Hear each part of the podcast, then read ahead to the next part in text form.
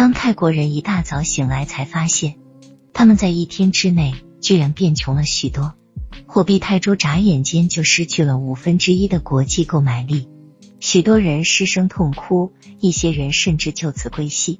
人们惊恐的瞪大了眼睛，隐约感觉到正有一只看不见、摸不着的手在主宰着他们的命运。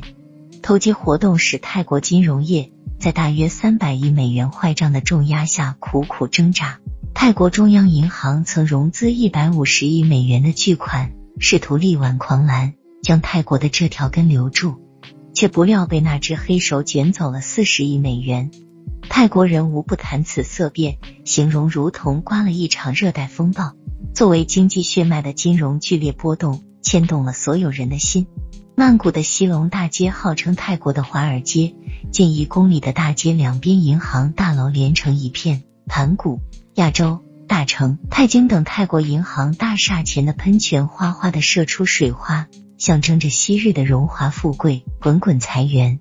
尽管这些大厦外观没有变化，但纽约标准普尔评级公司正发出类似于讣告的文告，将泰国八家大型金融企业列入因呆账而需要特别观察的公司名单。这等于宣判了这些机构的死缓。不得已，泰国政府宣布暂关闭五十多家金融机构。泰国货币一泻千里，吓坏了全国所有的民众，仿佛世界的未日就要来临。全国各地的银行门前都排起了长队，人们将能提走的财物都全部提走。各大商店、网点的门厅都被潮水般涌来的购物者塞得水泄不通。人们在利用手中的货币抢购所能买着的一切东西，从大米到洗衣粉，从手指到妇女的内裤。泰士大幅贬值犹如巨石积水，在整个东南亚外汇市场掀起了滔天巨浪。而那只贪得无厌的巨手。又相继把其他国家的货币套作投机的对象，这就像是一起有预谋的集体屠杀事件。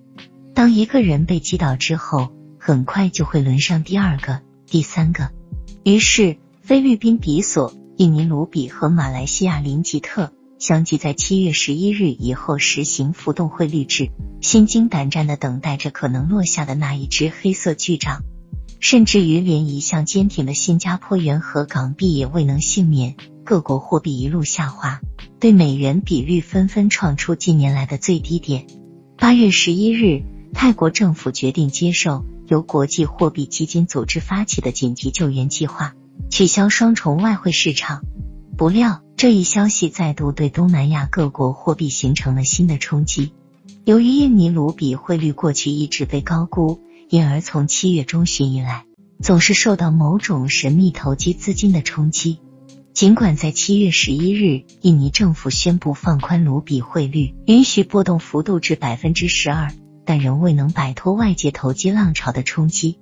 八月十四日，印尼中央银行不得已宣布取消卢比汇率的波动幅度限制，允许卢比自由浮动。卢比汇率就如同开闸之水，从前一口的一美元。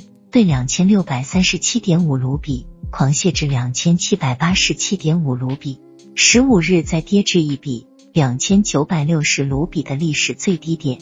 受印尼卢比大幅下跌的影响，马来西亚林吉特在十四日即从一美元兑二点五林吉特下跌至二点七六五林吉特，十五日再跌至二点八二五林吉特的低迷之点。同时，印尼和马来西亚股市连续下跌。印尼中央银行采取了提高短期利率的措施，支持卢比汇价。